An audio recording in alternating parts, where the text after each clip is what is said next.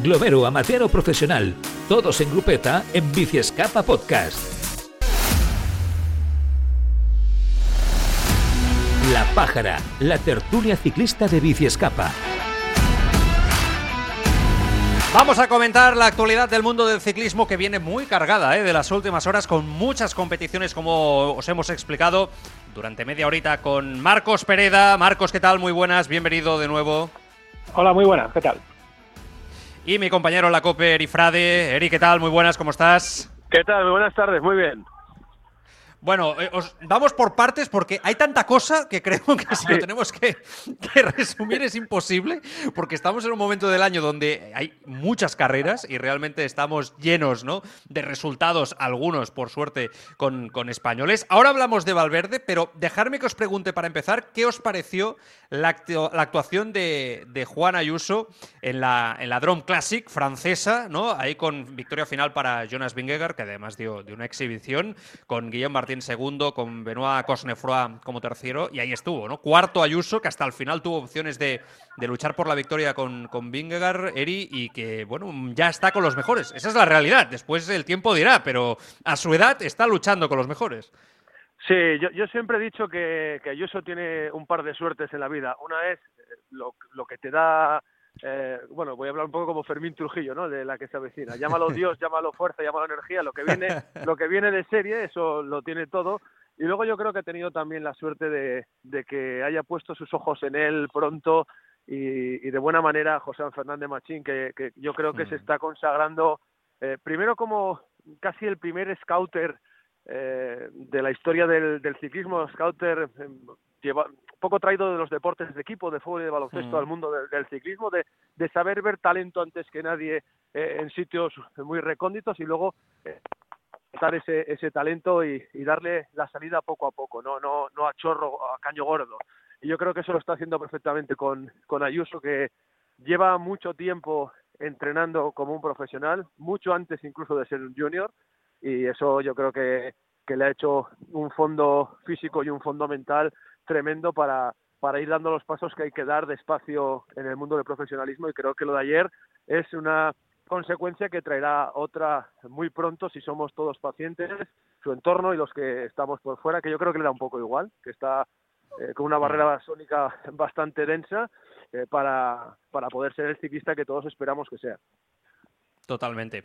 Eh, Marcos, hay incluso, te escucho, ¿eh? eh hay incluso que, quien lo ha criticado, ¿no? Por su cómo corrió al final o cómo no midió bien, ¿no? Y se desfondó un poquito, que dio demasiado con Vingegaard, etcétera. Yo pienso, bueno, bendito problema, Marcos, eh, que, que, Juan Ayuso con 19 años se nos desfonde por intentar ganar al segundo, ¿no? Del pasado Tour. Sí, yo creo que con 19 años todos nos hemos desfondado, ¿no? Haciendo unas cosas u otras, pero todos hemos acabado eh, algún sábado o algún domingo con la lengua afuera. Eh, es, es lo que tiene que hacer. Tiene, tiene que buscar los límites y tiene, tiene que correr de la forma eh, pues que yo creo que le gusta correr a todo el mundo, ¿no? Porque cuando nos subimos a una bici con, con 8 o con 10 años, eh, yo no conozco a nadie que, quiera correr a Marrategui y que, sueñe con, no, yo de mayor quiero, quiero, quiero defenderme los ataques y darlo todo el rato eh, que, se vaya buscando, que se vaya probando y ya tendrá tiempo para, para correr con más cabeza, para hacer más, más caso al coche, al pulsómetro, a lo que narices lleve y a, a conservar cosas, ¿no? Ahora mismo lo que tiene que hacer es eso, no sé si divertirse es la palabra, pero eh, explorar límites. Hmm, sin duda. Eh, que por cierto, Marcos, este Jonas Vingegaard lo digo porque en un fin de semana o semana de contrastes, ¿no? Con el que a priori sería el segundo líder del Jumbo, ¿no? Tom Dumoulin, se pega un 10 minutos, a, ¿no? Ha llegado la general la posición 41 a 10 minutos de, de Pogachar en los Emiratos, ¿no? Y el otro con Vingegaard, ¿no? Primera prueba prácticamente corre este año y se marca yo creo que una exhibición absoluta de fuerza en un terreno que, bueno, podría ser el suyo, pero tampoco el, ¿no? Este sube-baja continuado eh, de las tierras francesas tampoco es que fuera a priori, ¿no? Un terreno perfecto para, para él. Yo creo que este Vingegaard, o sea, de momento Roglic es el líder, pero como se duerma, está preparado para luchar por cotas mayores, ¿eh? Lo veo muy, muy fino, lo veo muy preparado. Sí, bueno, eh, a ver, empezando por lo que decías, yo a Dumoulin ya no le veo para estas cosas, le veo para, para días sueltos y yo no sé si tiene, tiene un, una desconexión de, tipo físico, de tipo mental o que, o que ya tiene un, cierto desgaste y yo ya no le veo para, para generales y es una, es una pena, pero bueno. en cuanto a Vingegaard es curioso, a mí es un, es un ciclista al que eh, yo no, yo no tengo mucha mucha confianza. Yo no sé si es porque no me entra por el ojillo, que al final esto es pura subjetividad, porque yo no ni conozco sus datos, ni, ni su biografía, ni nada. Eh, entonces igual es, igual es eso, pero no, no le acabo de tener yo mucha confianza para, para cosas grandes, ¿eh? Que luego si, si, si me quita, si me quita la razón yo no tengo ningún problema porque no, no voy plantando por aquí, eh, no, no hablo con palabras de Dios, pero yo no sé, no, no, no te voy a decir que acabe siendo el típico, no va a ser un Yáscula en el podium del Tour, eh, eso parece que queda claro, pero no le acabo yo de ver como, como un contendiente serio para cosas gordas, gordas. Dicho lo cual, ganará los, cinco, los cinco monumentos, hará doblete Giro, Giro Tour y posiblemente venga toda la Vega y me tú me quedo bebiendo, pero yo es la, es la impresión que tengo a día de hoy. No sé, no sé, Eric, ¿qué? ¿Lo ves igual? Hombre, yo creo que lo que hizo el año pasado en el Tour de Francia no, no es casualidad, para que no sea casualidad para todo el mundo, para los escépticos como el que está al otro lado del video telefónico, pues quizás hace falta que, que, lo confirme, ¿no? Una vez más, para demostrar que no fue flor de un día o, varios golpes de suerte, pero a, mí me da la sensación de que, de que este ciclista eh, está teniendo un poco la, eh, la misma suerte, entre comillas, que le está pasando, por ejemplo, a Carlos Rodríguez dentro de la, de la generación de jóvenes españoles, que no tiene foco, que no tiene foco. Mm. Y, y, porque efectivamente sabemos poco de, de, su biografía, al margen de, de, lo que ha venido haciendo en el, en el contexto ya netamente profesional, y eso yo creo que le está viniendo muy bien para, para poder correr eh, sin ninguna presión. Ahora ya, después de haber sido segundo en el Tour de Francia, ya, ya no engañas, no engañas a nadie.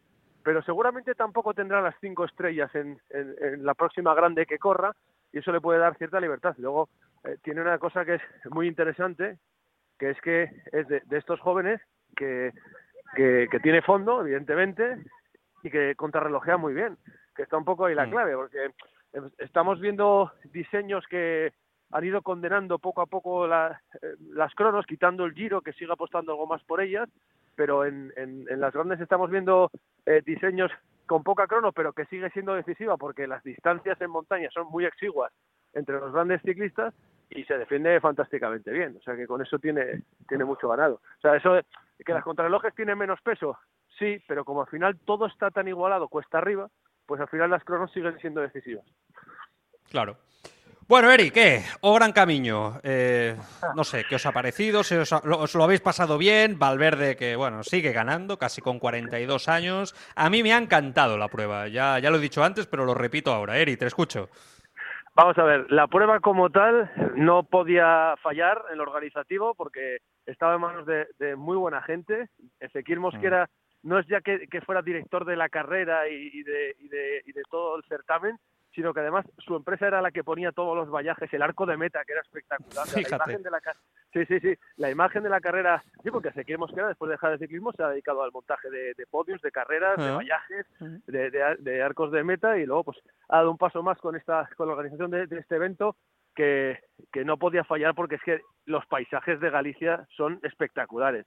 Eh, hay, hay mucha dureza encubierta, porque no hay un metro llano en Galicia, son gallegos, o se sube o se baja, o sea, los de llano no, no, no va con ellos en ninguna índole de la vida, y luego estaba todo muy bien escogido, eso no es un final espectacular, y luego han tenido la suerte, lo digo un poco casi en comparación con, con la vuelta de, mi región, con la vuelta a Asturias, que ya estuvo mejor que mm. está, que está buscando rehacerse, como se ha rehecho en esta ocasión lo que era la, la vuelta a Galicia con gran camino, y ellos han tenido la suerte de contar ya de primeras con cuatro equipos World Tour, con Education First prácticamente a, tope.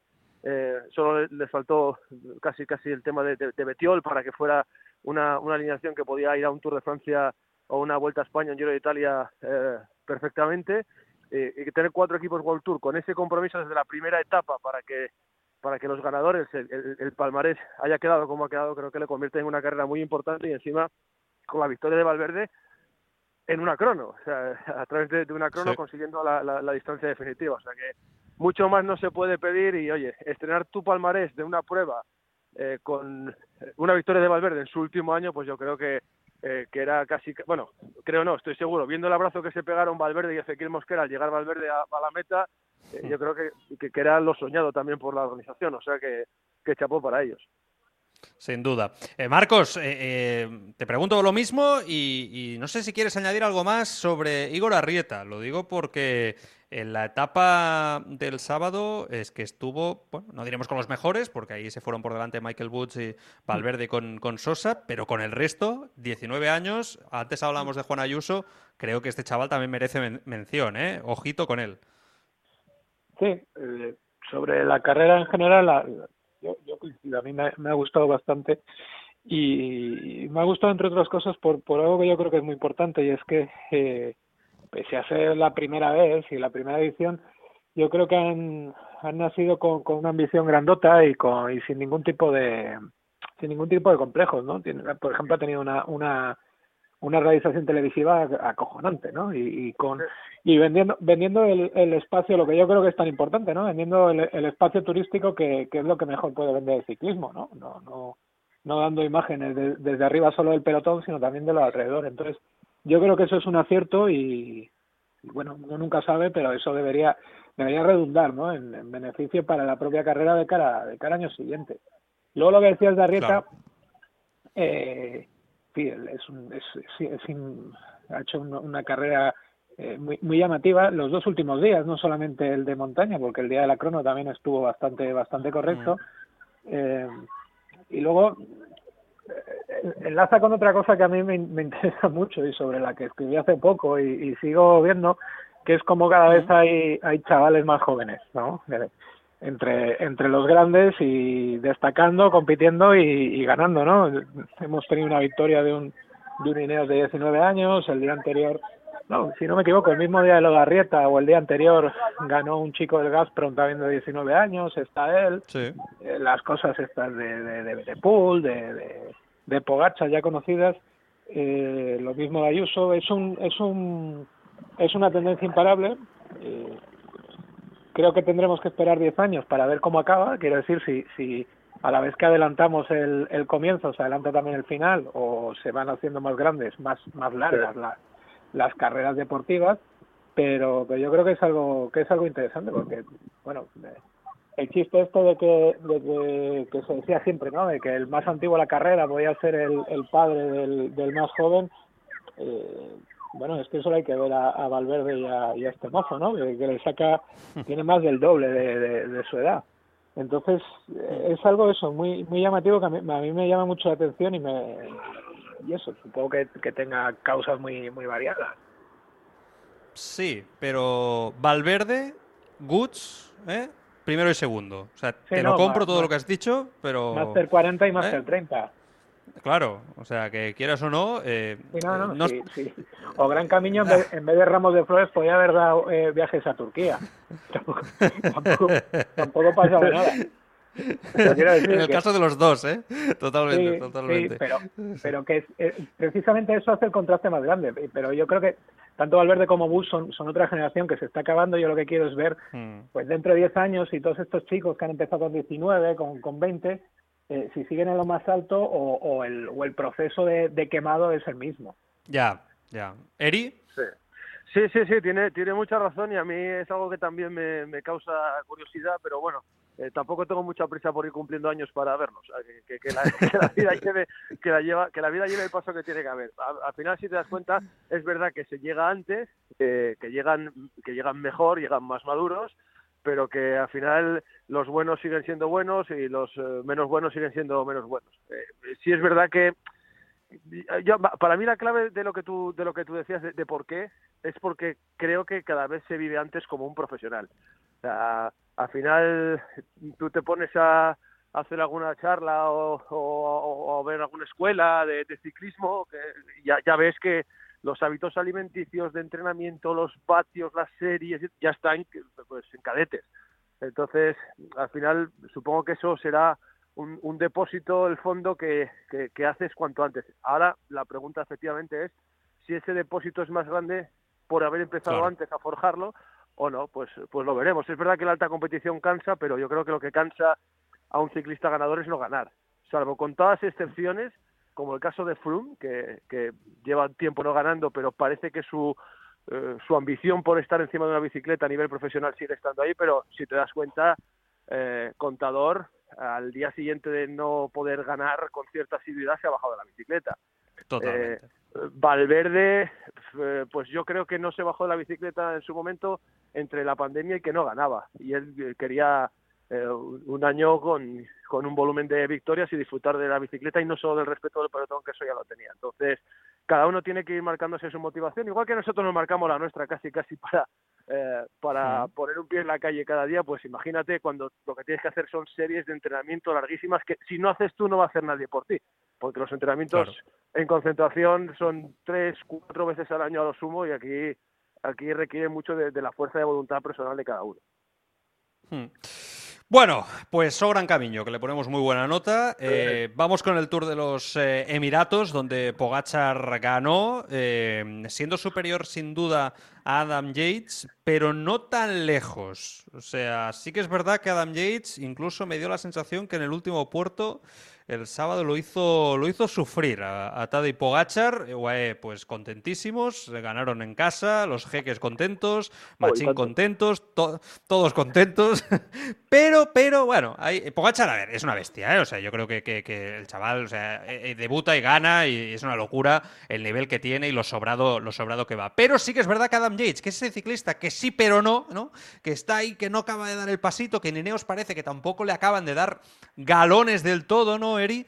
Pues, eh, oye, eh, no estuvo tan lejos, ¿eh? No estuvo tan lejos. Eh, bueno, vamos a ver, ¿no? Vamos a ver qué tal el bueno de Yates esta, esta temporada y si quieres después, o ya te, pregunto también, y así lo, lo- cerramos todos, sobre Pello Bilbao, que ojito al liderato del Bahrein, y Carlos Verona, porque creo que debemos de tener ya encima de la mesa el debate sobre si Carlos Verona puede ser en un futuro, ya no te digo un líder de, de semana, ¿no? De una gran vuelta en tres semanas, pero de pruebas de una semana, yo creo que Verona está evolucionando muy bien. Ahora, todo esto te lo dejo ahí y, Vale, ahí, pues- y ahí opinamos y comentamos, va. Pues yo, yo te monto un plato rápidamente con esta. Venga, sí me gusta. Pues, pues mira, eh, lo de Yates. Yo creo que Yates puede aspirar a ganar cosas en las que esté un poquito seleccionada la participación. O sea, hay un esca- está en el entresuelo entre el primer escalón y el segundo y dependerá un poco de la participación. Lo mismo que le puede pasar, por ejemplo, a Enric Mas, o lo mismo que le puede pasar, por ejemplo, a Superman López, o lo mismo que le pasó en su día a Purito Rodríguez, por ponerte eh, un ejemplo. Puede aspirar a cosas Ajá. eh, en un momento de la temporada donde por circunstancias o por elección de calendario de cada uno se, se seleccione la participación.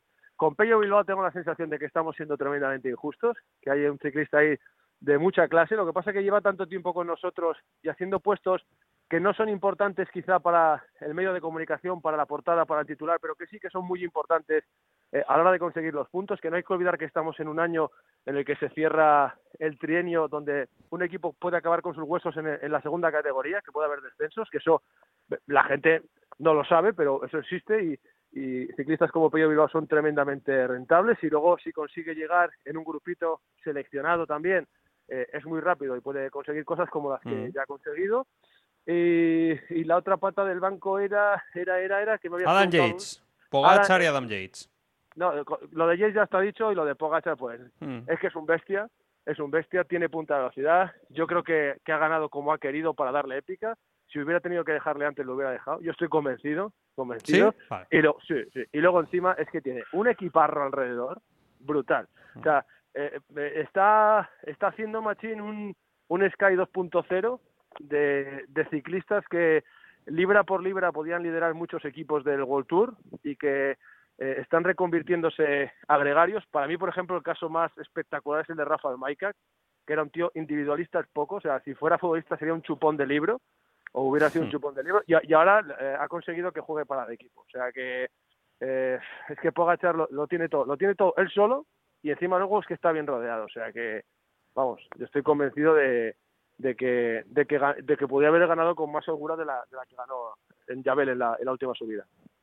Mm. Marcos, ¿lo ves igual? Sí, es que yo lo he comentado varias veces. Yo creo que con Pogachar eh, joder, tenemos a Ainola en el año 1979 y estamos todo el rato pensando que a lo mejor Robert Alban evoluciona, que, que a lo mejor Zoetevel este año sí. es como que nos negamos a verlo. Yo eh, no es que le vea sobrado siempre, porque sobrado siempre no, no he visto yo a nadie en la vida, pero, pero bueno, primera carrera del año, después de pasar la, la enfermedad, el COVID, eh, dos etapas, la general, bueno, primera carrera de, aquella manera, ¿no? Porque, bueno, estos son un poquitín, eh, yo entiendo que, que, hay competitividad y que son puntos World Tour y todas estas cosas, pero al final a mí me parecen unas cuchufletadas absolutas estas, estas cosas en, eh, en el Golfo. Eh, aburrido, aburrido, Marcos. Aburridísimo, aburrido, espanto, espantoso y todo lo contrario de lo que de lo que a mí me gusta de, de lo que es el ciclismo. Me gustaron mucho los los los eh, paisajes, ¿no? De los días de montaña, así como como muy mm. muy desértico, muy muy Star Wars ahí esperando que salieran los bantas y tal. Tatooine, Tatooine. sí. sí, pero pero joder, aquello que quieres que te diga es espantoso. Y luego ya si tenemos una un en el ciclismo tenemos una cosa muy curiosa, que es el, es el único deporte que lo único que vende es imagen y es el único deporte que sus, sus, sus máximos exponentes, que son los ciclistas, eh, se empeñan en hacer eh, chorradas que, que, atentan contra la imagen, ¿no? Como el ciclista cuando cuando se puso a correr junto junto a su compañero, ¿no? Él corriendo y el otro en bicicleta. Sí. A mí eso, pues sí. oye, si, si, si vivimos en el mundo del TikTok y de la y de la futilidad y de la anécdota, pues me parece de puta madre pero mmm, a mí me produce una cierta vergüenza ajena, yo no sé el, el, el, el, el patrocinador que se gasta sus muchos millones de euros que pensará de este tipo de chorradas. A mí la verdad es que me aleja de la, de la televisión y me quita toda la gana de, de hablar de estas cosas. Sí, sí, no, no, te falta razón. Yo lo vi que es lo como cuando eh, vamos, vamos Alberto a aprovechar, Arauz, voy, eh, voy, a meter, mm. voy a meter una hostia. Es como cuando cuando eh, sacamos eh, idioteces de los ciclistas profesionales por carreteras abiertas sin, sin agarrar el manillar, bailando, haciendo el idiota. Sí, sí, es lo mismo. Entonces, lo mismo. bueno, pues bien, es un, es un deporte que, que no vendemos entradas, que no vendemos Mm. camisetas, porque es una cosa muy nimia, que lo único que vendemos es imagen y nos empeñamos en salir haciendo el imbécil, pues, pues cojonudo. Mm. Pues oye, eh, los más perjudicados van a ser ellos. O deberían, vamos. No te falta razón, no te falta razón. Y yo estoy seguro que más de uno de dentro ya se lo ha, se lo ha hecho saber eh, y entre ellos lo han hablado seguro, pero al final, eh, ¿no? disparos al pie. Sí, pero se lo, poco se, lo para- podía- para el se, lo puede- se lo podían poner en la, en la crucecita del manillar o en, o, en el, o en el potenciómetro, que van todo el rato mirándolo, que lo ponga ahí, que cada 10 segundos ponga, no, hace, no hagas el gilipollas, no seas idiota. No es Pero- necesario pero esto, que Marcos- todo a las redes sociales.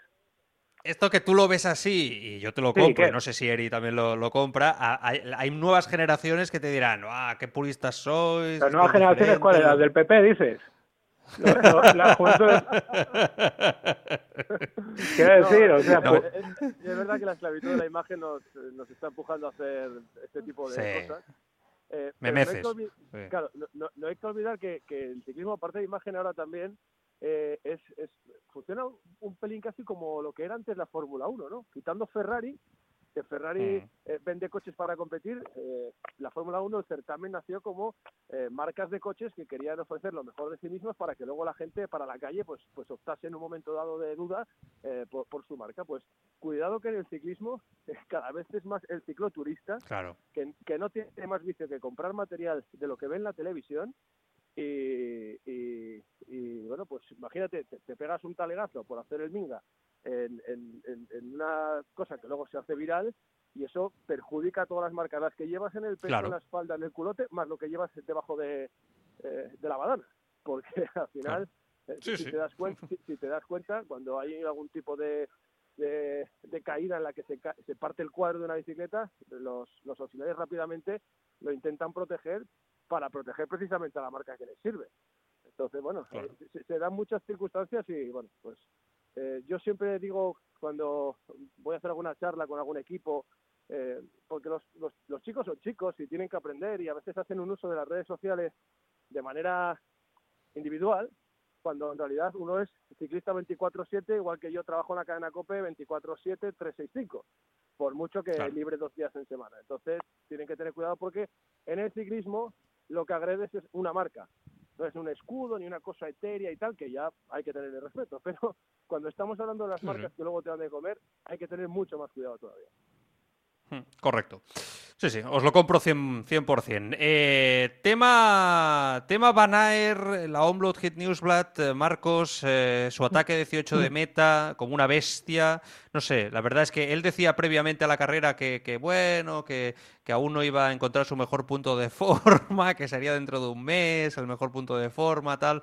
Bueno, no sé, pero eh, yo siempre le, he criticado, bueno, pues no sé si hmm. decir criticar, pero sí que es verdad que decía de Van Aer, ¿no? que, me, echaba en falta que en algunas clásicas especialmente se moviera un poquito más al hmm. ataque y no fuera tan conservador. Si Van Aer ya pasa también, ¿no? En este tipo de pruebas, en las clásicas belgas, a ser un ciclista que va al ataque, yo ya de este sí que hmm. es la otra bestia para mí, junto a Pogachar. Yo creo que no le queda nada. ¿No ¿Qué dijo? ¿Es esto para bici escapa por rajar de mí? ¿No, no has escuchado? ¿Has visto? no, no lo escuché esa declaración. Pero es, fíjate, ahí está. Claro, es muy consciente ¿eh? de, la, de la rajadita que le pegamos al bueno de, de Van Bueno, no sé. Fíjate, fíjate es, una, es una cosa curiosa porque dices que, eh, que es conservador. Eh, y, o sea, que ha sido conservador y estoy de acuerdo solo, solo de manera parcial, porque con Van pasa una cosa rara. Eh, no es que sea conservador, es que no toma la iniciativa, es distinto siempre está, la, expectativa, siempre está la expectativa, pero luego cuando, cuando se le escapa el, el, caballo por delante, es el que más pone y el que más propone por detrás y se pone a tirar como... Es, es una cosa muy rara porque, y es más desesperante todavía, ¿no? Porque dice, joder, eh, eh, adelántate.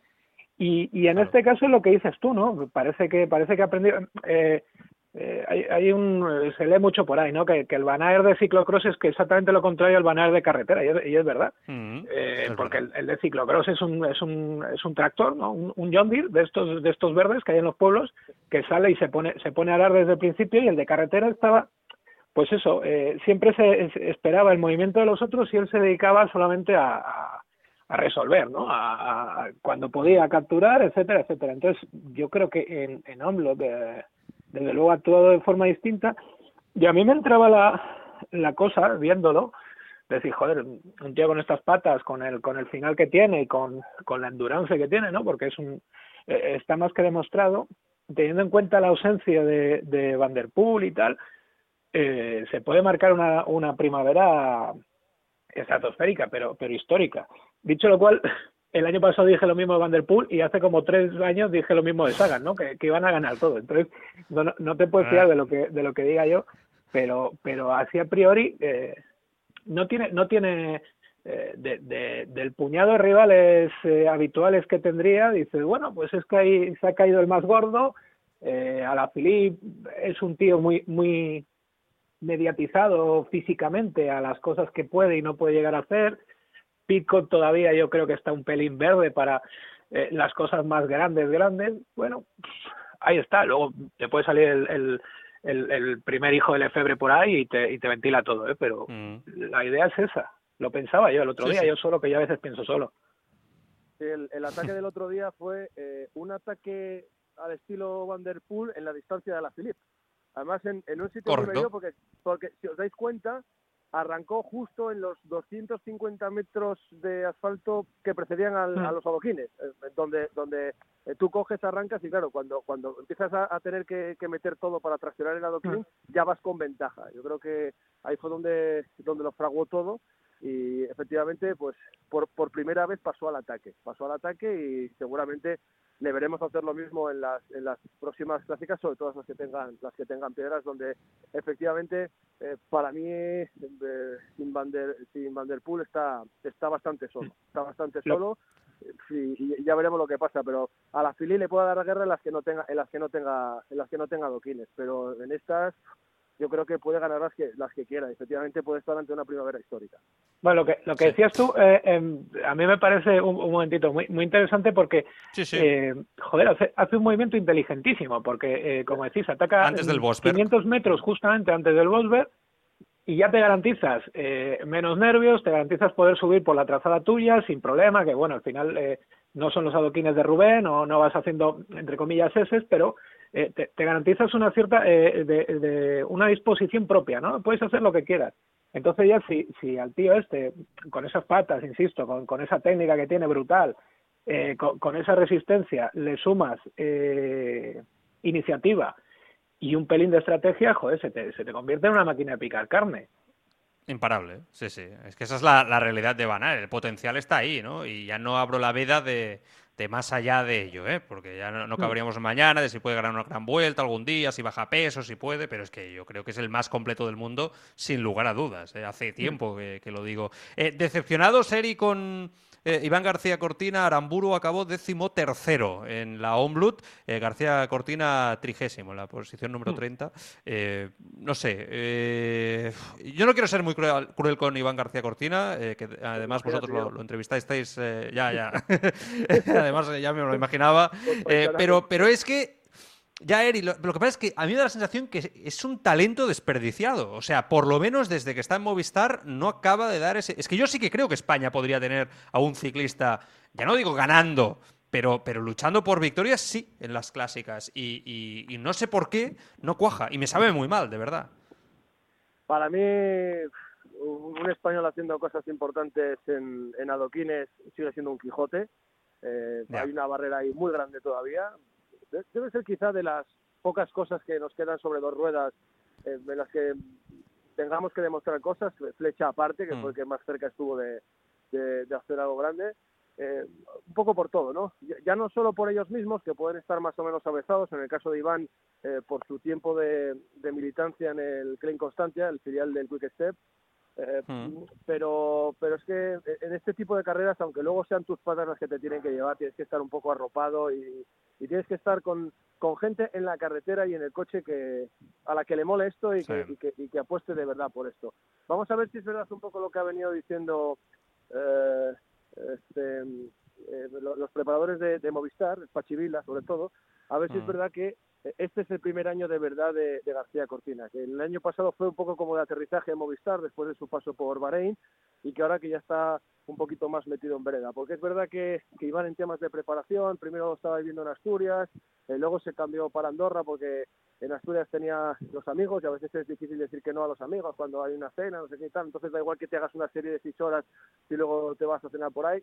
Eh, se ha ido a Andorra para apostar por otro tipo de, de preparación, hay, sí que hay ciclistas que te intentan vender la burra de, que es por eso, pero yo en este, este, en este, caso sí que me lo creo, no es por la cuestión económica ni de, los tributos ni nada de eso, esto es una cuestión de, de, hacer grupeta, buena grupeta, de llevar una muy buena vida de ciclista con una muy buena preparación de ciclista y a ver en qué va parando. Que se le acaba un poco el tiempo de demostrar cosas, pues sí, igual que en su día se le agotó el reloj de arena a Mar Soler, que ese sí que yo creo que no aprendió a asumir responsabilidades primero porque no se las daban y luego porque no las ha sabido asumir y ahora pues llegará un momento en el que Iván tenga que dar ese paso adelante y esperemos que sea esta temporada sin olvidar que oye que el año pasado ganó una etapa muy importante en el World Tour con lo cual hmm. vamos a vamos a esperar a que pero es que claro un español eh, en el mundo de, de los todocorredores que corren en, en piedras en barro en, en, donde, en carretera en asfalto en, en el desierto si van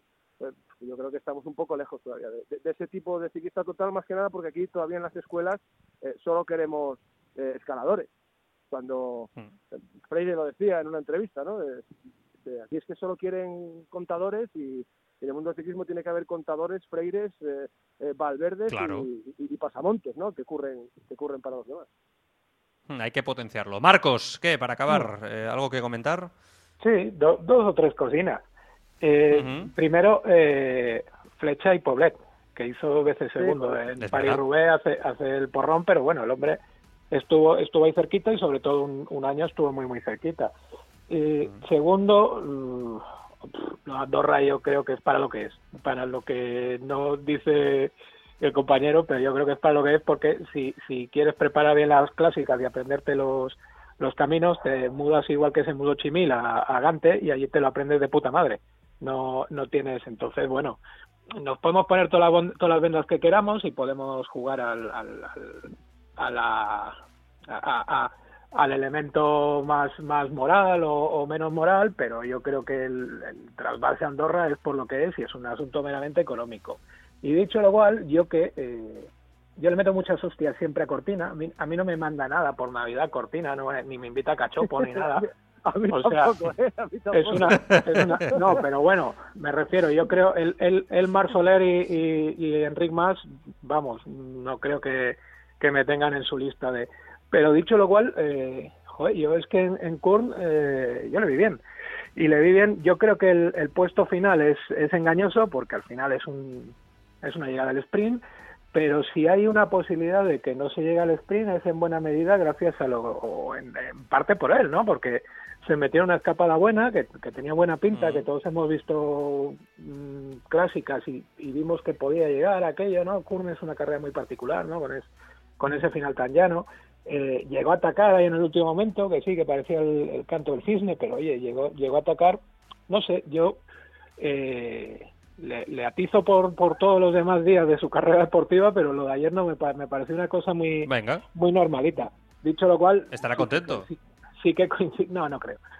Sí, sí que, sí que coincido con que, bueno, se le va acabando el tiempo, tiene ya 26 añitos, eh, no ha demostrado nada y, o sea, vi- vive de dos o tres, de dos o tres destellos y lo que decía el compañero tiene, tiene toda la razón. Es que incluso, bueno, visualmente incluso en ocasiones se, se le ha visto en un, en un estado físico que a lo mejor no era, no era, no te voy a decir que el mejor, pero sí no el idóneo para, para competir a esos niveles. venga. Vamos, que se le puede, que Eh, se le ha podido limar a veces al, al hombre, que, que tú le veías una foto y dices, hay, hay limo, hay limo yo. No, Aunque él. en, el, en, el, en el confidencial a quien más palos le has dado es a Mar Sule, ¿eh? que yo he estado leyendo ¿eh? Algún artículo tuyo. Pero Marcos, porque me algún- hace, porque me hace mucha gracia. A mí la gente que hace aspavientos me hace la hostia de gracia. Porque, Ya, porque ya, me, pero pa- que- me parece así muy, muy espectacular y tal. De todas formas, a ver, eh, todo esto hay que contextualizarlo. Esto se, se atiza mucho más al equipo de casa porque es el que tienen más Sí, cerca. A ver, yo no, claro, o sí, sea, yo mm, le- pegarle hostias a Casper Asgreen, pues a mí me produce mucha menos, mucha menos gracia, ¿no? Y hace mucha menos gracia también al lector y el lector entra entra mucho menos, etcétera, etcétera. También, ojo, Le exigimos de- más. exigimos de más. Gran Camino escrito y les ha lavado bastante. o Sí, sea que- que es no verdad, es verdad. Te leí, te leí. Sí, sí, es verdad. sí, ¿no? Tienes razón. Y y a mi casa, que yo vivo en un pueblo, tiene Movistar tiene una línea telefónica cojonuda, ¿eh? a mí no me falla nunca. Fantástica, con esto lo, lo arreglas todo. Todo genial. Marcos, cuídate mucho, va, que lo tenemos que dejar aquí. Un abrazo fuerte. Venga, un abrazo, hasta luego, chao. Un abrazo. Chao. Eh, Eri, un placer escucharte como siempre, ¿eh? Te escuchamos en la sintonía de la cadena Cope. Un abrazo bien fuerte. Un abrazo, el placer es mío, que me he reído mucho. Muchas gracias. sí. Hasta luego. Adiós. luego. Eri Frade, Marcos Pereda, aquí con nosotros en Bici Escapa una semana más para comentar las carreras. La verdad es que se me han quedado muchos temas en el tintero, pero el tiempo da para lo que, lo que da. La semana que viene empieza el domingo la París-Niza, como hemos dicho, por lo tanto la vamos a disfrutar y, y ya analizaremos un poquito lo que ha sido una de las, por no decir, ¿no? La primera gran prueba de la, de la temporada, gran, gran, gran prueba de la, de la temporada en el calendario y vamos a ver qué conclusiones podemos eh, sacar. Recordad que el 14, el 14 de marzo se pasa por aquí Mikel Landa ¿eh? en Bici Escapa. Lo entrevistaremos y hablaremos eh, con él sobre la temporada, el landismo, vendrá a hacer la terreno adiátrico. Bueno, eh, cositas interesantes. Cuidaros mucho, hasta la semana que viene. Adiós.